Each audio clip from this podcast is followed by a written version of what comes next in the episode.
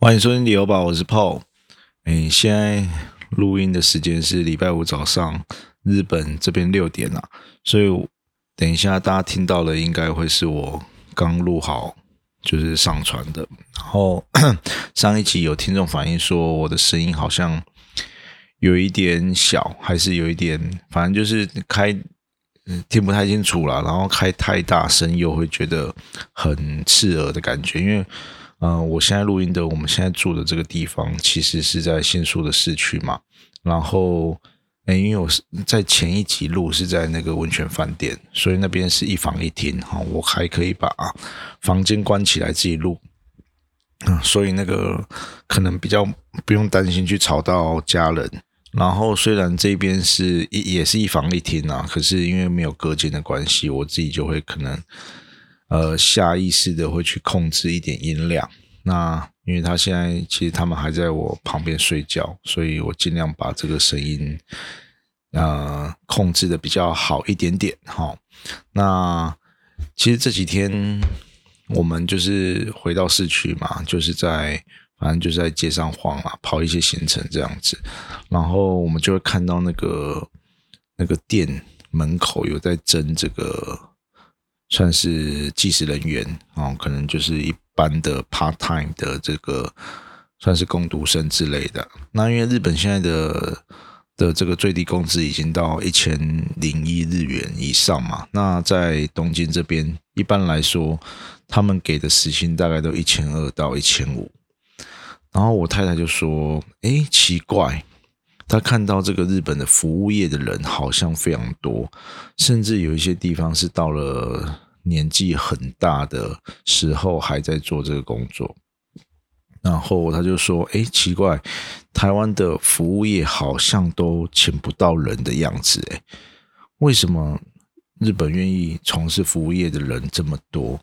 然后为什么台湾好像年轻人都不愿意从事服务业？是不是真的他们比较吃不了苦啊？”可是其实，其实这个原因其实只有一个啦。你很多人都会说，现在草莓族啊，或者是年轻人，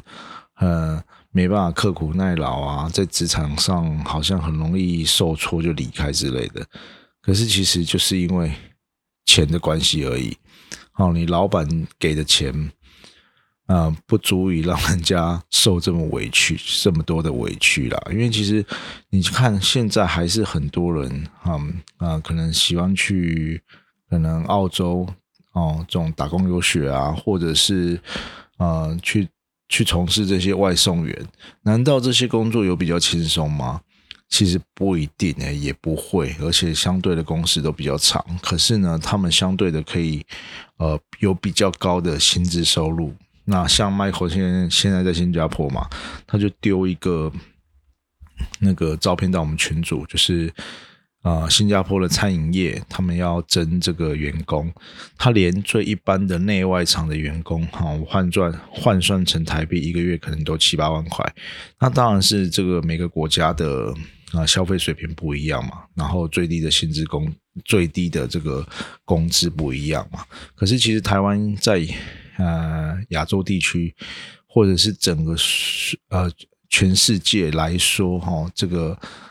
呃国人的这个资产的排名已经到了非常前面的地步。可是相对的，我们还是有非常多的低薪的工作，所以才会导致说，呃，好像感觉请不到人一样。可是其实像这种态势，这种情况会慢慢被会慢慢消除了，因为你。这个 M 型化的社会嘛，高水平的薪资收入的人呢，到了一定的程度的时候，会在同一个区域去拉抬一些啊比较啊可能原本是比较中低收入的人，比如说在竹北，我们看到他现在服务业一般的外场员工，你可能没有三万五四万，你可能请不到人了，因为他们的消费水平慢慢的提高嘛。那当然，他们的连一般的最末端的这些工作人员、服务人员，他们的薪资水平也会慢慢提高啊，不然大家都去那个那个，就是当作业员就好啦，我直接去工厂，或者是我选择其他的工作就好了。所以，我觉得这个就是一个算是一个循环呐。然后，当然你最低的这个工资提升之后，一定会回归到你消费的物价上面嘛，就变成是另外一种的通膨。所以有时候哦，这个是另外一个层面的问题。然后是不是嗯，那个这个工作大家都不愿意做，可是其实最终只是回归到钱的问题而已啦。哦，这个前面先跟大家聊一下。那其实我们今天呢要录的就是 Q&A 的问题。然后因为我们很久没有录录 Q&A 了，然后刚好今天我自己一个人录，我们可以来跟大家回复一下问题这样子。然后这些问题其实有的是蛮久之前的啦，我今天就挑几个呃来跟大家分享。所以如果大家有呃房地产相关的问题，或者是呃其他。想要跟我们询问的问题，都可以在我们的呃 IG、我们的 Facebook 啊，你可以私信给我们，我们都会第一时间给你做回复。那如果我们觉得你的问题很棒的话，就是可能很多人都会有共鸣的话，我们就会可能每一两个月我们会挑一些问题来跟大家分享这样子。好，那我们今天第一个问题是是他哦他。这个听众非常捧场，因为他虽然最近才发现我们的 podcast，可是他一个月内呢就把所有的集数听完了。哦，他很谢谢我们分享那么多知识给这些房地产的菜鸡。那他想要请教我们的意见，他说在自备款不多的情况下，想购入名下第二间房，目前锁定。低总价小两房的预售屋产品，希望可以在一千万以下。那喜欢的地点是富国跟银行。那这两个位置的两房产品都破千，甚至到一千二以下了。那两位会怎么建议呢？第一个是他自己有提两个，第一个是目往目前总价上低的地方找哦，他也有看这个安南区的九分之跟上六十周边。第二个是捏着加到一千二以上，好，那其实确实哈，我觉得现在越来越多人他在房地产的投资已经有一定的基础跟概念，所以你看他是要买第二间房子哦，那你说第二间房子是单纯用来自住的，其实相对比较少啦，其实就是想要用来投资嘛，那。他看的这个地点啊，富国商圈跟银行啊，我相信他应该是台南人。那我我们最近其实很多问题都在问这个富国跟银行，所以因为因为我不是台南人嘛，所以但嗯，然后我的生活区域都也不是是在这个周围，所以我其实诶，我自己在。接收到这个问题的时候，我自己也蛮讶异，说哇，原来那么多人喜欢银行跟富国，所以其实尤其这些人都是在地的台南人，所以我相信这些地地方会有在地族群的支撑力道。那相对的，这两个地方在出租上面也是会非常的有优势。那确实在富国跟银行现在可能两房。哦，然后又如果又是在这个从化区内的话，像我之前讲富国商圈，就是那个天晴、天平那一块嘛，然后跟银行从化区里面，基本上都快要接近四十，或者是已经四十以上了。那以一般的这个两房，甚至是小两房的平数来讲，加一个车位。已经破千了啦，甚至摸到一千二哦，都非常有可能。你平数稍微大一点的话，但是其实这个要考虑的，你第二间房的时候，你就要考虑到未来的现金流，除非是你的现金流非常有余裕。但是如果你又需要用总价去控的话，其实你一千万贷款八百万一个月，呃，尤而且尤其是第二间房又要考虑到。啊，贷款成数的问题。那如果夫妻都各一间的话，你可以贷到八成的话，其实每个月可能啊都要抓到两三万块以上。嗯，那我觉得我们我这边可以分两个层面去思考。第一个是呃，这个持持有期期间需不需要用租金来维持现金流？哦就是你有有的人呐，哦，就是他买房子其实是算是比较捏捏的比较紧一点点，所以他可能每个月的负债比没办法，你好。即使到了让你抓到了七成，可是你每个月用七成的负债比去支付这个房贷，其实生活的品质是会下降非常多的。所以这个时候其实就是要靠租金去补贴嘛。那第二个是，如果是想要未来的增值空间，哈，因为低总价、高潜力的地方，未来的这个增值的幅度会比较好，但是它相对的可能空租率会比较高一点点。哦，所以其实银行富国商圈，它可能呃，因为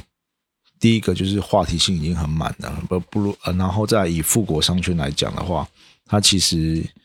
附近已经没有什么空地的，它未来可能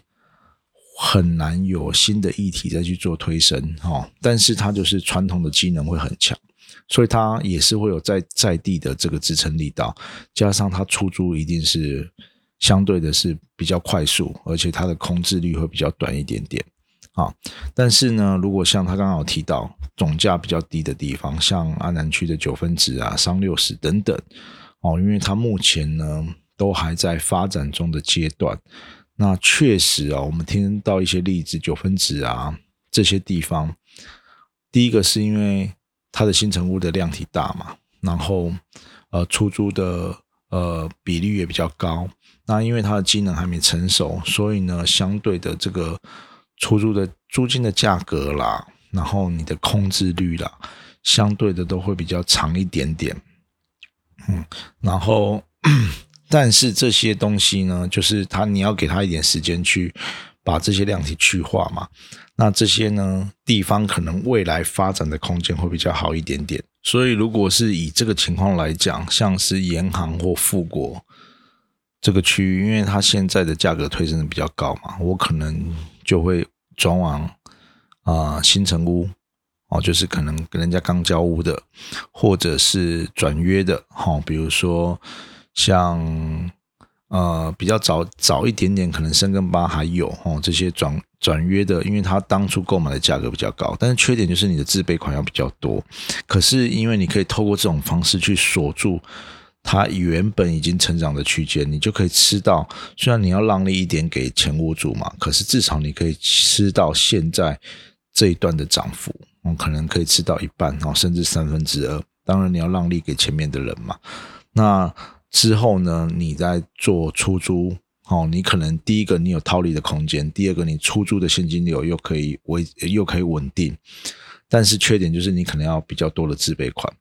那如果呢，我没有那么多自备款呢？我啦，如果是我的话，我可能就会相相对的去用预售屋，然后它的工程期比较长的的这个案子呢，去锁未来的价格。好，然后那这个时候我可能就要选择一些价格凹陷区的地方，比如说南台南，比如说高铁，然后这个相对的价格比较低的地方，但是未来有议题性，像最近。高铁的话题又开始慢慢炒起来了嘛？像最近可能台南高铁啊、嘉义高铁有一些案子要开始，可能要要开始要要卖了，然后前面就很多很多人开始热烈的讨论。我相信这些有话题性的地方，但是相对价格比较低的地方，未来都是有一些涨幅空间的。哦，这个其实就是要。可以透过这种层面去考虑啦，因为如果你是投资的产品，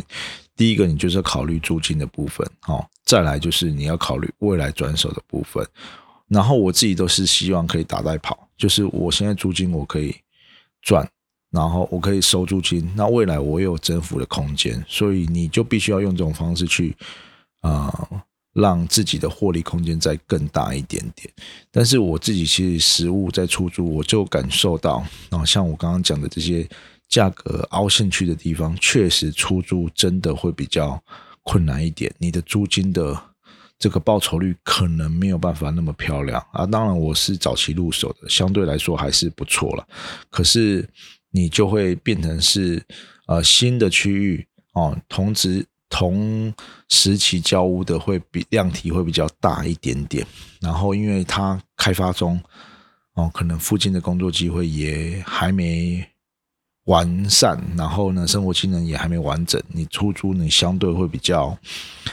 呃，比较困难一点点呐，就是你的受众比较没有这么多，这个也是要考虑的部分。所以如果是这些新兴的区域，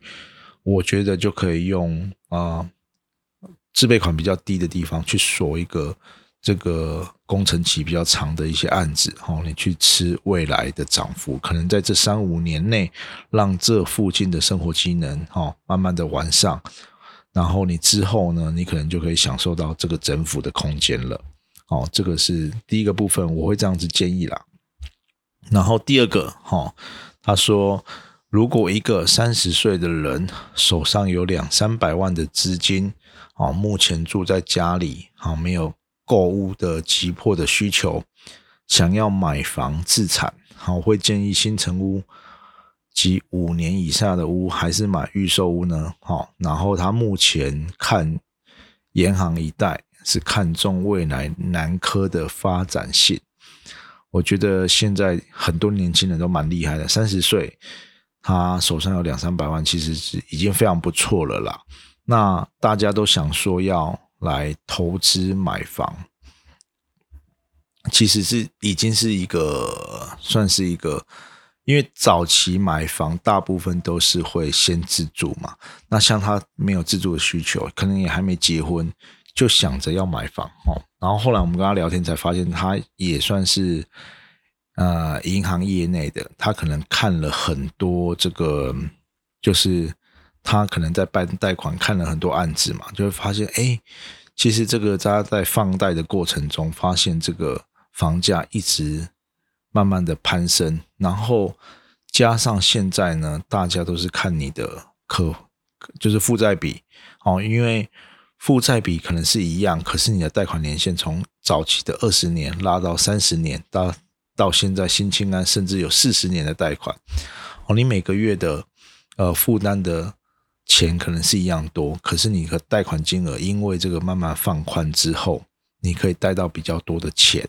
那房价也会因为这样子慢慢的推升哦，他自己就就很有感，他会觉得说，哎，那加上这个银行啊，都是建商都是整个案子包给银行做嘛，所以银行为了承接这个案子，通常呢就会愿意哦，比如说建商开四十万，他们就愿意去承接这个价格。哦，去建价，所以相对的，银行的建建价也会慢慢的被推升。当然，这是经济好的状态之下了。那他自己也说，他觉得，呃，能不能 房市会不会好，其实就是看这个买房子的人的的金流强不强，他的负债能力好不好。其实这个就跟我们之前一直讲的都一样嘛。这个这一些其实房价就是有。由这一些有能力的人，然后然后相对的收入比较高的人去推升这个房价嘛。那我们回到这个问题来讲，其实呢，这个一样也分成几个层面了。哦，因为目前呢，其实我们觉得预售屋都在相对的高点。哦，你这买这个五年内的新新城屋呢？未来现在这一批预售屋交屋之后，你的这个五年内的新古屋算是新古屋了，会有补涨的空间。那但是前提是有价差哦。比如说我们现在看到的这个东桥，它就比较夸张，它的有一些五六年的新城屋，呃，中古新古屋，跟现在的呃，就是。哎，它也没有预售了，就是跟现在的预售屋转约或新城屋转约呃转手的价格已经拉的差不多了，因为它就是等于你区域内大家案子相对不错的话，你整个区域的价值已经提升到提升到那个位阶了，尤其东桥又小小的，所以呢，它的那个价差幅度不大。可是你看一些地方啊，比如说刚刚讲的盐行富国。它的预售跟现在的新城屋就会有一个价格上的落差。那你去买这个这些，比如说富国这些地方的新古屋，五年内的成屋的话，未来现在新的一批，比如说天品、天晴哦，交屋之后，你就会吃到这个补涨的空间。哦，所以，但是这另外一个前提就是，你买这些啊成屋的话，会有马上要贷款的。压力，甚至你要考虑到要不要出租。如果你不出租的话，每个月的利息钱就会变成是你的消耗，那你可能就要完全的期待这个补涨这一段空间去啊支撑你的获利哦。所以这个这个也是要考虑的。但是成屋有一个好的的点是，它马上可以处分掉。比如说你现在可能有资金上的需求哦，你还是可以卖房子。但是因为现在的预售屋不能转约了，所以呢，起码你要撑到，除非你有重大变革啦，就是它的一些特例原因之外，你至少要撑到它成屋之后，你才可以转售。那成屋之后，你又马上面临到高额的啊非常高的这个房地合一税，所以这个都是另外一个要考虑的地方了。那他其实也是一样看重银行哦，好。然后他看中未来南科的发展性嘛？那他其实有提到，他自己现在有在看这个绿河跟开旭了。那这两个价差其实啊，可能一平啊二到四万好左右。那一个是在从化区内，一个是在从化区旁边。那这两个的话，他也问我们说要怎么选哈？那如果以我早期来讲，我会觉得说，哦，你可能在相同一个区域里面，你选择相对便宜的就好。但是到现在来说，哦，因为我们处理过，像 Michael 他可能也处理过一些，啊，相对比较有抗抗性的案子嘛，我们就会觉得说，虽然哦，你看的是现在的价格，不过到最后你要处理的时候，都是看。我们为了嘛看未来的价值哦，比如说你现在买的便宜，但是你未来可能也卖的便宜哦，你的价差可能不一定会比你现在买到好的东西相对比较贵，它未来的增幅空间也相对比较高哦。这个也是我们在房地产这么多年来啊感受到的哦。有时候你虽然是买便宜，像投资客可能进去就会选二楼、四楼。这些相对比较便宜的产品，好，但是你未来的价差是不是有比较高一点呢？不一定，而且你在转手的时候，你好像就是矮人家一截，你在销售的呃速度可能转售的速度可能也会比较慢，所以如果我们现在来选，我自己可能会选择在啊，比如说绿河跟开区，我可能就会选在从化区里面的案子。因为从化区就这么一小块，它以后没有就是没有了。哦，你如果不在从化区里面，你可能过一条马路就到了，但是你毕竟就不是在从化区里面。所以，当然，如果这个价差差到我可以接受的话，因为我觉得，比如说差哇。差差个一瓶，差个五万哦，差个十万，我当然可以选择比较外围的区域，没有问题啊，因为这个就是价格先决了嘛。可是如果只差了两万、三万，我觉得就可以考虑往从化区里面走，因为啊，有一些东西是无可取代的哦，比如说你的呃地点哦，比如说你的可能你的格局，或者是你的。你的这个方位哈等等的，你这个就是要去考虑的地点的地方了啦。所以这个就是啊，有时候我们要打破就是原本你既定的印象哦。很多时候是你到了最后你要处理的时候，你才会感受到这个的差异性。当然，你前面买便宜很很好嘛。但是到了要卖的时候，你不一定获利空间会比较大哦。所以我觉得，不管是啊，你要投资房地产的时候，你要自产的时候，都要考虑到未来的啊啊转手，跟你未来的啊，你要处分这个这个资产的时候，你要啊，你可能会面临到的问题，这个都可以先想好。哦，那第二题大概就是这样子啦。好，接下来下一个问题，他说：“李友宝，你们好，我是长期听你们 podcast 的台南听众，然后他听到我们近期在分享投资自助跟宽限期的使用，还有后续的投资理财方式，非常有感。他很认同说，现在不是一个房子住到底的时代了。哦，他有几个问题，他在永康呢有一个五年的透天。”哦，当初买的价格大概一千二左右，那现在呢，实价登录又来到一千八左右，然后刚好今年又继承这个安南区的哦比较老透天四五十年的老透透天哦，大概约六七百万左右，好，然后他现在要看看说要怎么配置他的资产啊，那目前只有他跟他太太两个人，那这个。想说他，因为现在呢，他的透天月付可能要四万多，因为他要去增贷投资这个金融股，然后，跟高股息产生现金流，然后现在又多了一间继承的遗产，那他想要问说，要怎么把这个最大效益化呢？他自己也有想了两个方案呢，我觉得我们的听众都非常的棒，他自己都有。都其实自己心里都已经想好一个底了啦，只是有时候有一些不确定性，想要询征询一些大家的意见这样子。他第一个方案是说，他把透天用赠与的方式给太太出售六七百万，哦，然后啊实施重购退税，哦，然后再买一间自住的三房，好，那剩余现金大概会剩三百万，好，那。反正呢，就是他把之前呢增贷的，哦，加上扣完税的，哦，可能会有现金一千万左右，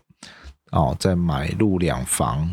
出租，哦，剩余资金再投入高股息，哦，产生年股息大概三十五万到四十九万，这个是第一个方案，就是就是他把现把他把他的旧啊继承的透天。那个赠与给太太，然后再去买一间三房哦，然后把它用这个重购退税，然后再把它现在的这个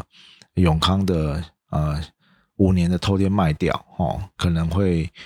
产生一些多余的现金，然后投入高股息。那第二个方案呢是，他说他把原本的老透天出租，那。估计年收租金十八万，哦，因为可能是比较老的透天了，然后再慢慢缴他现在住的房子。好，加他最后有一说，哈，因为他跟太太两个年收加起来大概八十而已，哈，他想要请我们分享一下我们的观点。所以，呃，这个其实就是我们一直在讲的，虽然这个听众啊跟他的太太算是比较，呃，中间收入。哦，不是相当就是年收好几百万这种高收入，可是你看，他们也一透过房地产增加他们很大一部分的资产了。所以，其实我们一直在讲，如果你是中产阶级要翻身的话，其实房房地产真的是一个相对比较呃稳健的选择啦。当然说啊，很多人说啊，我可是股票很多人翻了好几。好几倍，好几亿。可是你说航海王，航 有几个航海王？你说有几个股癌，几个菲比斯？像这一种都是相对比较，呃，几率来说比较，以比例来说比较少。然后再来就是你要承受的风险是相对比较高的，因为啊，可以这样翻身过来的，通常都是你要用比较高杠杆、高风险的方式去操作。当然，这个就是死掉的人也很多哦。但不过我们看到当然是成功的人啊，我们会比较去关注嘛。可是其实相对的，这个以比例来说，大部分人在股市中赔钱的还是比较多一点点啦。那因为房地产它有这种低流动性，而且呢，它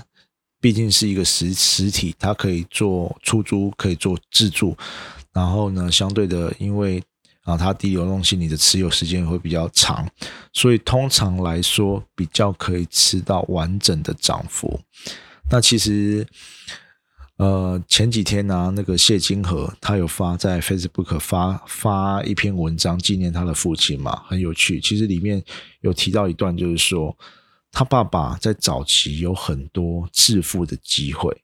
他致富的机会是什么嘞？因为他爸爸早期在卖牛嘛，他说在当时在内湖那个区域，他们在那边养牛，哦，在南港啊，然后那个时候呢，那边土地一平五十块，一平五十块，你看你坐时光机回来一定过去一定买爆嘛。他说他别人都开始大买，可是他却不敢买。然后呢，呃，一开始在南港嘛，后来到到内湖，那个时候呢，内湖还没绝湾取直，内湖的河畔地呢，一平五六百哦，他自己的结拜兄弟呢，大买内湖的土地，然后还跟他说啊，你把那个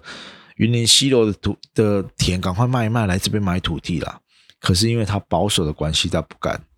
不敢下手，结果呢，他跟他的结拜兄弟资产已经差了好几百亿。哎，好几百亿耶！这个真的是一个非常夸张的涨幅。那我自己家里的例子也是这样子啊。不过我觉得有时候是地缘性的关系啦，因为像我我我爸爸他可能留在彰化打拼，跟他的一些个兄弟姐妹哦，去到台北的，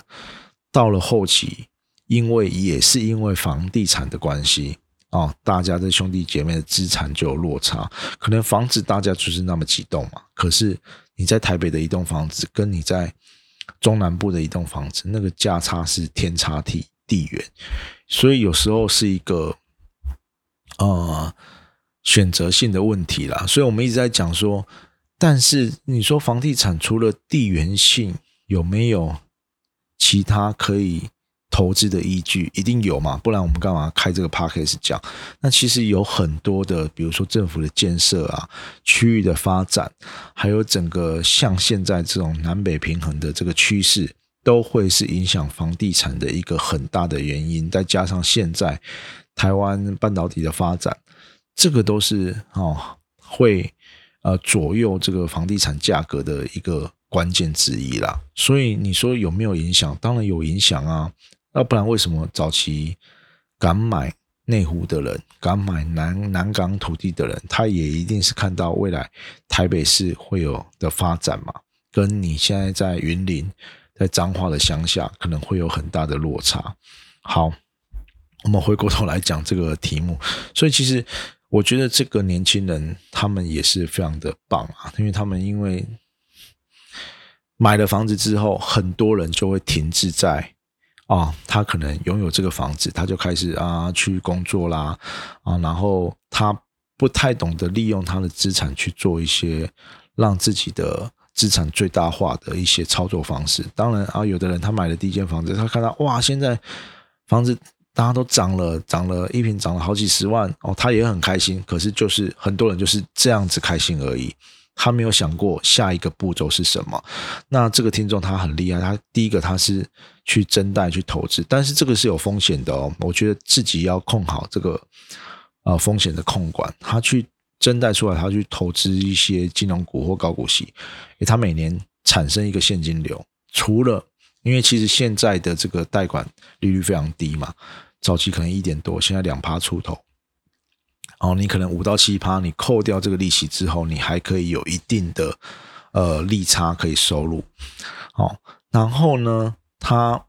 他就感受到，哎，原来这个资金可以这样操作嘛。然后他又继承了一间遗产。然后其实我特别问说，这个遗产是继承的还是赠与的？其实这个有很大的差别哦。我觉得这个大家也要非常呃要非常清楚，因为你赠与的东西，你会用。现在的公告限制去做计算，而且是比如说你是一百零六年房就是房地合一之后赠与的，你要符合新制，你赠与的东西，你本来可能市价一千万，但是它的房屋限值只有两百万，哎，以后你转售之后，你是要用呃两百万的限值去扣你的获利的价差哦。你本来啊，比如说你两百万，你卖了一千二，你你。你继承的房子啊，然后你卖了一千二，可是它的限值是两百万，你是一千万要去扣税哦。即便你可能自住六年四四百万呐，或者是啊你放了五年之后，只要二十趴，这个税额都是非常高，所以他也是因为他这种方式，他才要用重购退税，因为重购退税是可以完全把你的这个呃呃税额呢，完全就是可以把啊。不要说避掉，就是可以减免掉哦。你只要以啊用以大换小的话，你就可以完全不用缴这个税的部分哦。所以他是因为这个考量，他才是想说要用重购退税的部分。那重购退税的部分要特别小心，因为这个安南区的透天呢，哦是他家人赠予的嘛啊，一定要有这个自住的痕迹哦。现在国税局都查的非常的严哦，甚至他会。啊，去看你的，啊，就是可能有的人会说，他可能看你的就医记录啦，或是看你的水电的使用情况啦，这个自住的痕迹一定要有，才不会避免你之后重购退税没有办法退的话，哇，那个会产生非常高额的税金。好，然后他说这个方式会不会比较好？他把这个呃呃老公寓卖掉。那老透天卖掉，再买一间自住的三房，然后再把他的这个永康的透天，哦用这个六年四百万的免税政策卖掉，好，这个时候他会产生比较多的现金，然后他可以再去做投资，或者是他再去买一个两房出租，那剩余的钱呢，还可以投入这个高股息。那扎呃以这个例子来说，我当然会觉得说 A 的方案比较好。就是他把老继承的老透天卖掉去重购退税，然后再把他的这个永康的透天卖掉。第一个是，好这样子呢，哈会让他产生比较多的现金流。然后第二个是，很多人会执着在透天它有土地的价值，但是，好因为老透天它通常的区域环境会比较。不好一点点，除非你是在非常精华的地段，它有改建的价值，比如说在中西区啊，哦，在一些比较传统的文教区的的部分，不然其实很多地方的老透天，它第一个它左邻右舍一定是非常的旧嘛，再来是它实际上的那改建会有困难，因为它可能会有一些共壁的的状况，那即便你拉皮了，哦，重新装修了。你要付非常高额的这个呃改建费用，然后呢，它的价值可能还是有限，它没办法提升的太多，所以呢，我觉得转标的哦，这个是房地产上啊一个对一般人来说比较难以啊做决定的一个关键点啦。因为像比如说比较早期的哦，可能我们父子辈那一代，他觉得啊，你这 K 给出你那边被掉哦。像我太太，她可能会觉得啊，我们第一间房子是有感情的。可是其实我觉得，就是你跟你的家人在哪里，你的家就在哪里，这种感受是会随着。呃，空间的转移而转移的嘛，所以你不用屈就于原本当初的那个空间，你只要想着如何把你的资产最大化。那有时候你就比如说像这种老透天，你就看到它后市的这个涨幅有限哦，它的上档是有是被局限住的，你就可以投入未来啊比较有发展的新兴区域。哦，像我们一直在聊的那些区域分析。哦，可能挑选你可能有地缘性的，或者是你以投资来讲，你就是看好那个区域的，你方便管理的。其实我觉得适时的转手，然后你又可以透过一些像刚他这个听众他要讲的一些税负上的优势，自住四百万免税、重购退税等等，你去换了一个比较好的产品。第一个是啊，你会有一些多余的现金可以收回来。好。这个是很重要的一个点哦。哦，比如说你现在一千万涨到涨到一千五百万了，你卖掉之后，哦，你可能下一间房子的头期款一样是一千五百万，只要三百万，靠你中间的这个价差，扣掉贷款，你拿回来的现金，你可能还可以去做其他的运用，去投资啦，哦，甚至找寻其他标的等等的啊，你就可以去思考要怎么样配置你的资产比较好，好，这个是。一般人有时候买完房子，他就觉得好了，我买完房子了哦，即便有涨，我也是很开心。但是如果你没有实际去操作的话，那通常都是纸上富贵而已。所以我觉得透过这种方式，你去让你的资产活化哦，你那你因为房子呢到了一定的年限之后，其实它的涨幅是有限的。比如说 啊，十年是一个。看嘛，十到二十年，二十年到三十年，三十年以上，你就会发现这个啊，通常涨幅最大的，通常都会是十年内的房子哦，当然会有例外。可是我们看到，因为十年内是一个区域啊，相对成熟的一个时间哦，你一个从化区从零到生活机能慢慢建立起来，通常要十到十五年的期间嘛。那十年这个期间刚好是一个，如果你是买这种新兴的区域的话，刚可能就是一个它的成长幅度最高的地方。那如果以投资来讲的时候，你在获利最大的时候，你再转手去挑啊去挑战或者去看下一个获利比较高的区域的话，你这样子适时的转换，可以让你的资产成长的更快速哦。所以呢。有的人，很多人说啊，买完房子就结束了，其实只是刚开始哦。千万要记住，买完房子呢，你只是拿到门票了。我觉得接下来的操作哈，才是更重要的哈。你如何透过几次的资产转换，或者是你买到好的标的，如何透过它增值的幅度，你再去做一些金融操作。都是可以让你资产再活化，而且可以再膨胀的一个很好的方式。哦，所以这个大家也要也要特别的去啊，我觉得就是这个就是下一个买完房子之后下一个阶段的功课了，所以我觉得不要因为你买完了第一间房子就停下来了，如果你是要用这种方式去投资理财的话，我觉得这才是刚开始，接下来呢，哦，就是一步一步的。达到你的目的，这样子。好了，我们现在时间也快台湾也也快台湾的六点了哈，所以我们今天就到这边啊。下一集我可能就会换另外一个地方录音了，希望可以维持比较好的录音品质。因为这次出来我也只是带比较小的混音器嘛，我没有办法带我们新的那一台，因为真的太大了